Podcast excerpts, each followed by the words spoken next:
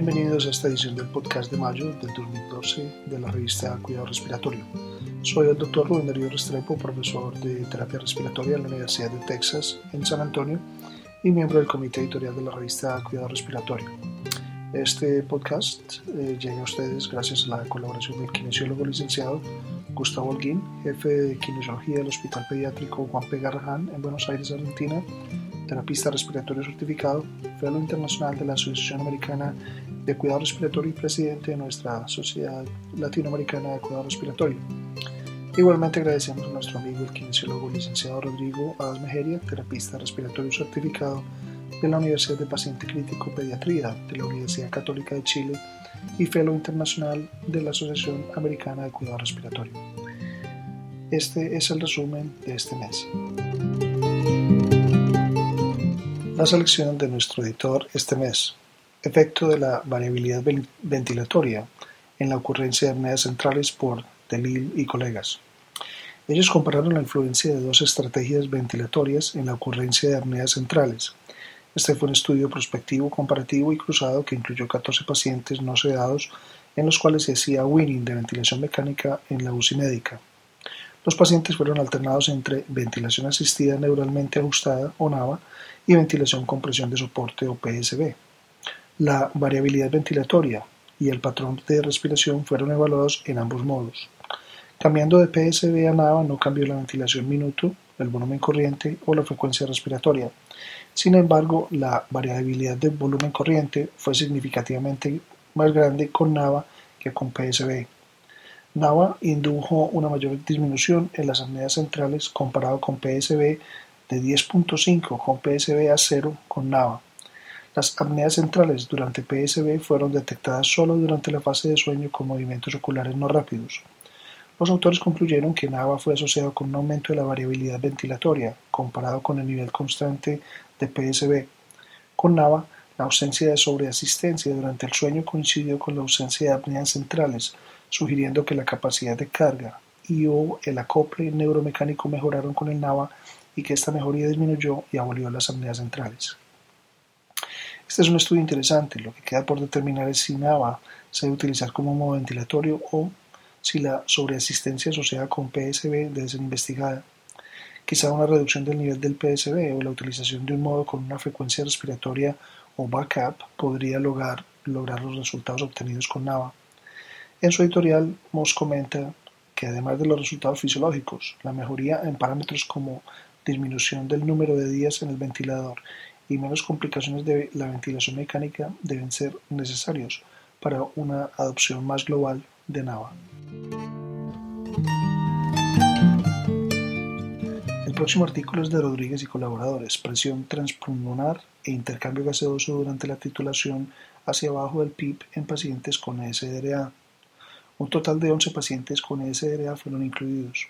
Luego de una maniobra de reclutamiento, los sujetos fueron ventilados con volumen controlado y el PIB se fue disminuyendo de 30 a 0 centímetros y a 3 centímetros de agua en cada paso.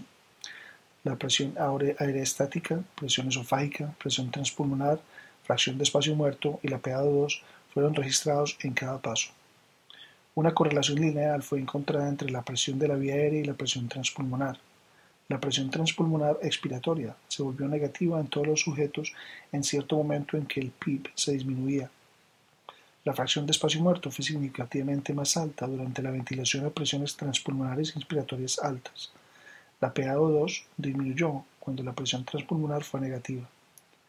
Los autores concluyeron que la selección de PIB basada en la presión transpulmonar y la fracción de espacio muerto en SDRA puede ayudar a evitar la sobredistensión y el colapso alveolar. En su editorial, Piraino comenta que aunque la titulación hacia abajo del PIB es atractiva, no se sabe si realmente esto cambia el pronóstico de los pacientes. Se desconoce qué estrategia de selección de PIB es superior a otras. Una evaluación preliminar de la efectividad de un programa mentor de la Fundación de Fibrosis Quística para Cuidado Respiratorio es de Richards y colaboradores. Ellos determinaron si su programa de mentores lograba la meta a corto plazo de aumentar el conocimiento específico de la fibrosis quística en los alumnos que participaron en el programa. Ciertos alumnos fueron apareados con un mentor basado en características de población, área clínica, tamaño del centro clínico y la localización geográfica del centro clínico. Los alumnos completaron una evaluación antes y después de visitar el mentor en el centro clínico. Los mentores también completaron una evaluación post visita del alumno. 37 alumnos completaron las dos evaluaciones. La media de los resultados antes y después de la visita fueron 12 y 31 respectivamente. Los resultados que dieron los mentores a los alumnos no cambiaron significativamente después de la visita. Los autores concluyeron que esto sugiere que el programa Mentor logró obtener su objetivo a corto plazo, de mejorar el conocimiento de terapistas respiratorios relativamente nuevos al cuidado de pacientes con fibrosis quística.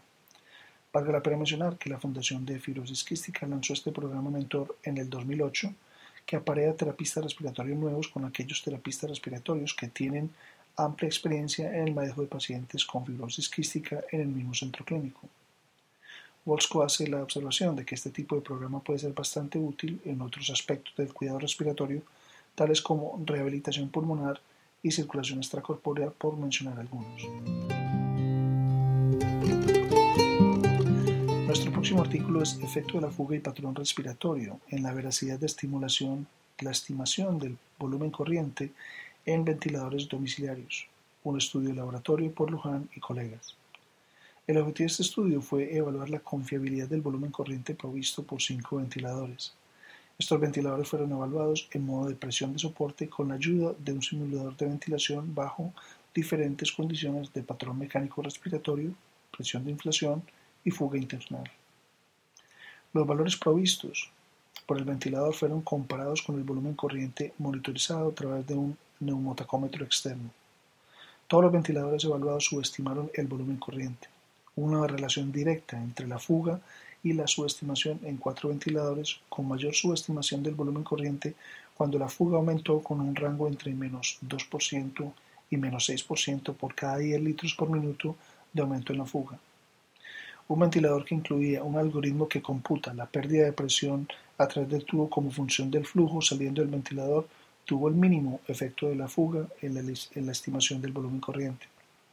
Entre el ventilador y la subestimación fue influenciada por el patrón mecánico, con una menor subestimación con un patrón restrictivo y mayor con patrón obstructivo. Los autores concluyeron que la inclusión de algoritmos que calculan la pérdida de presión como función de flujo saliendo del ventilador en modelos comerciales pueden aumentar la confiabilidad en la estimación del volumen corriente.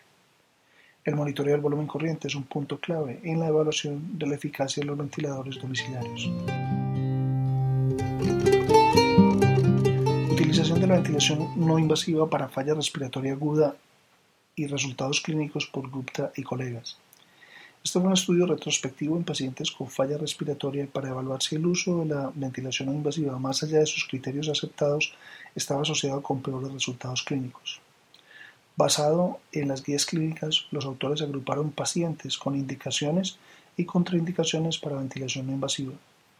En el grupo con indicaciones para la ventilación invasiva, la tasa de intubación fue de 28%, mientras fue de 56% en aquellos con contraindicación. En el grupo de sujetos con no indicación para la ventilación invasiva, la presencia de contraindicaciones fue asociada con una mayor tasa de intubación, 70% versus el 17%. Los autores concluyeron que este estudio apoya el uso extendido de ventilación invasiva en pacientes sin contraindicaciones y en pacientes con indicaciones a pesar de la presencia o ausencia de contraindicaciones. A pesar de su uso limitado para un grupo específico de pacientes con falla respiratoria aguda, la ventilación no invasiva es frecuentemente utilizada como primera línea de tratamiento más allá de lo apoyado por la literatura. A pesar de los resultados de Gupta, se debe ser cauteloso en el uso de ventilación no invasiva más allá de lo establecido por la evidencia. El próximo artículo es por Su y su título es Evaluación de estrategias de respuesta sustancial a broncodilatadores en pacientes pediátricos con aspirometría basal normal. Este estudio compara el uso de los bajos límites normales contra los predichos en la interpretación de espirometría.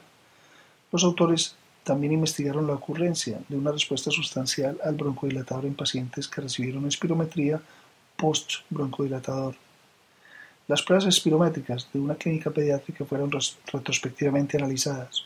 Una espirometría normal fue definida como un FB1 o un volumen expiratorio forzado del primer segundo o una fracción de volumen expiratorio forzado el primer segundo sobre capacidad vital forzada que indicaran la presencia de obstrucción de la vía aérea.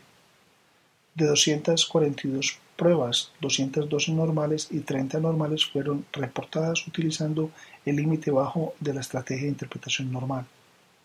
Utilizando el porcentaje de predicción, una diferencia significativa en el número de pruebas normales y anormales cuando se compararon con el límite normal bajo.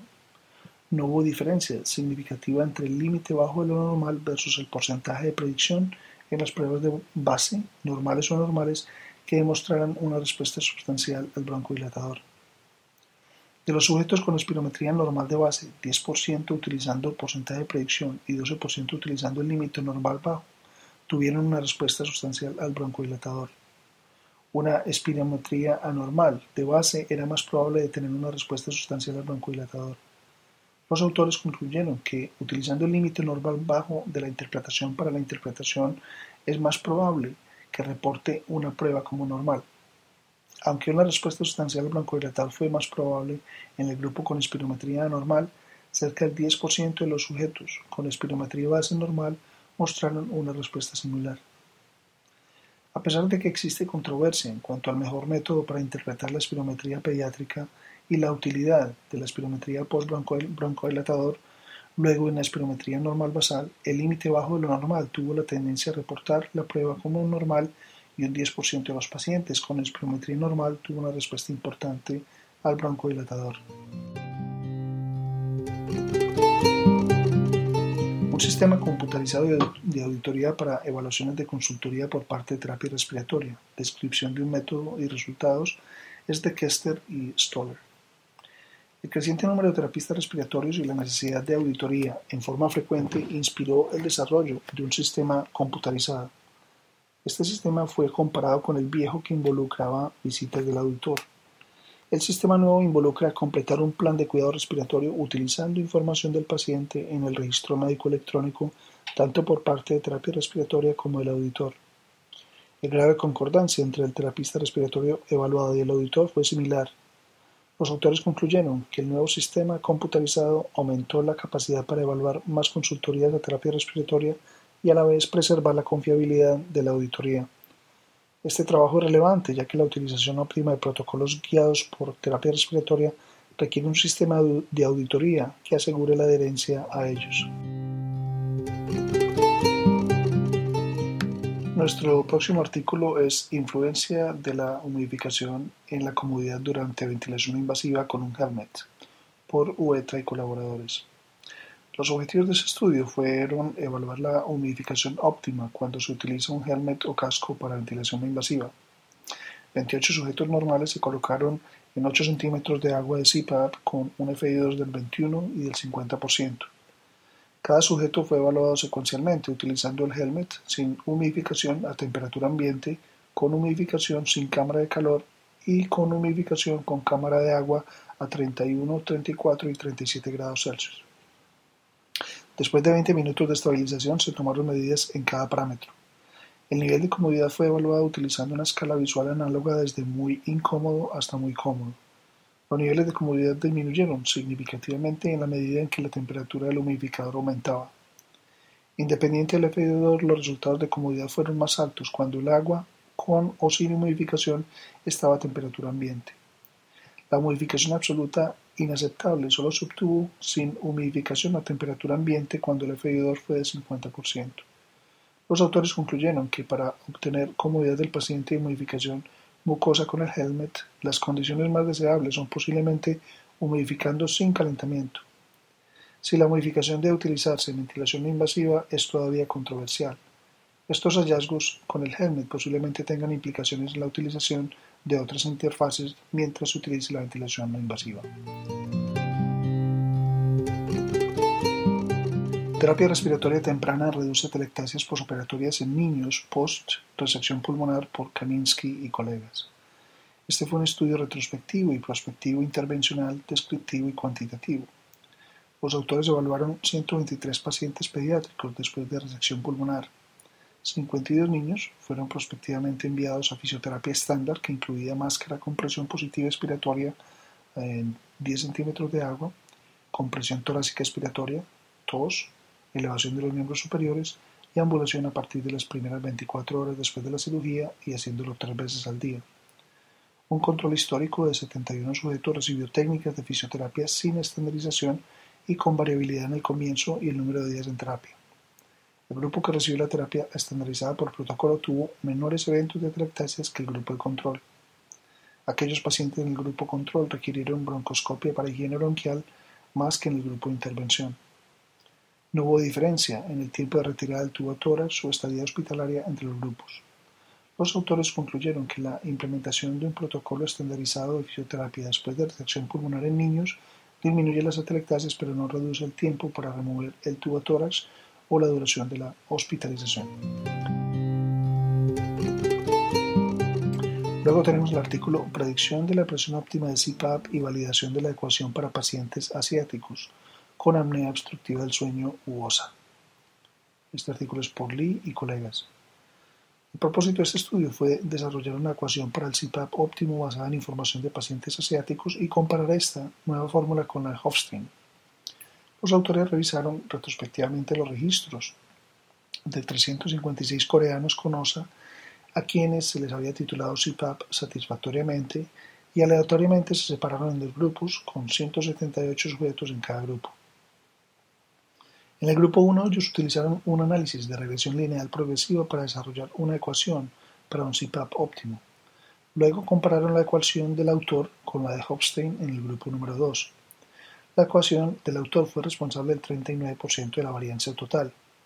Proporciones de estimación óptima de CPAP fueron de 39 y 37% en su ecuación y la de Hofstein respectivamente.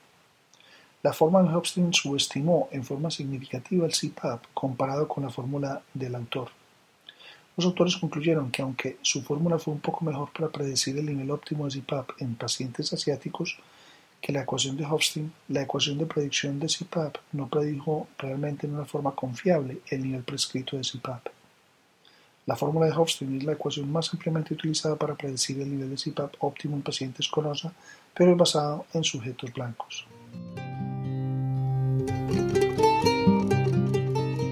Finalmente, nuestro potpourri. Los modelos de pronóstico de POC no incluyen suficientes indicadores de función ventricular derecha para permitir una evaluación confiable de los cambios sobre el tiempo. El objetivo del estudio de Tanaka y colegas fue probar la hipótesis de que sería útil incluir marcadores de función del ventrículo derecho en la evaluación rutinaria y los modelos pronósticos de estadios tempranos de POC con o sin hipertensión pulmonar. Sus resultados apoyan esta hipótesis. El estudio de Fu y colegas fue diseñado para definir las características estructurales microscópicas de injuria pulmonar después de ventilación de alta frecuencia tipo oscilatorio con una estrategia de volumen corriente elevado en pulmones de cerdos recién nacidos con daño pulmonar agudo. BAFO con estrategia de volumen corriente alto mejoró la oxigenación y redujo la infiltración leucocítica polimorfonuclear, la hemorragia, el edema alveolar y la formación de membrana hialina. Capur y colegas utilizaron información del estudio de salud cardiovascular para determinar la asociación entre el índice de masa corporal y la oximetría de pulso. Ellos encontraron una estrecha distribución de valores de oximetría de pulso en una muestra de comunidad de ancianos ambulatorios. La obesidad fue un factor que independientemente contribuyó a la baja oximetría con efectos comparables a mayores que otros factores clínicamente asociados a baja pulsoximetría. El objetivo del, estudio de Sell y colegas fue analizar las complicaciones y sobrevida después de colocación de tubo de gastrostomía en forma percutánea endoscópica en ventilación no invasiva. La inserción del tubo estuvo asociada con mínimas complicaciones peri and post procedimiento, lo que fue atribuido al uso sistemático de ventilación no invasiva en sujetos con esclerosis lateral amiotrófica. Ya que la confiabilidad del P.01 como índice de gasto motor respiratorio no ha sido suficientemente estudiado, Kera y colegas lo examinaron en sujetos sanos. Los intervalos de confianza del 95% indicaron que es necesario determinar el promedio de tres o más medidas y un mínimo de cuatro medidas repetidas para obtener resultados válidos. Gungor y colaboradores evaluaron si la caminata es 6 minutos o el porcentaje predicho de la distancia a caminar es una mejor reflexión, una mejor reflexión de la función respiratoria en pacientes utilizando ventilación invasiva domiciliario debido a falla respiratoria hipercápnica. El porcentaje de predicción de la distancia caminada a los 6 minutos tuvo una mejor correlación que la distancia caminada en estos pacientes utilizando ventilación no invasiva debido a falla respiratoria crónica hipercápnica, síndrome de hipoventilación por obesidad, cifoscoliosis y enfermedad pulmonar parenquimatosa. Este mes publicamos una revisión sistemática de desórdenes de ansiedad en pacientes con EPOC, obesidad y asma y el año de revisión de cuidado respiratorio. Nuestros reportes de casos son de hemoptisis masiva intratable debido a enfermedad granulomatosa pulmonar venoclusiva, fibrosis pulmonar intersticial y fibrosis producida masiva relacionada con el fumar metanfetaminas con talco como llenada. Nuestro caso de enseñanza se relaciona con mucormicosis pulmonar. Los esperamos el próximo mes. Para recibir el contenido tanto de esta edición de la revista como de las pasadas, visite nuestra página web www.rsjournal.com y allí podrá suscribirse para recibir los podcasts de las próximas ediciones.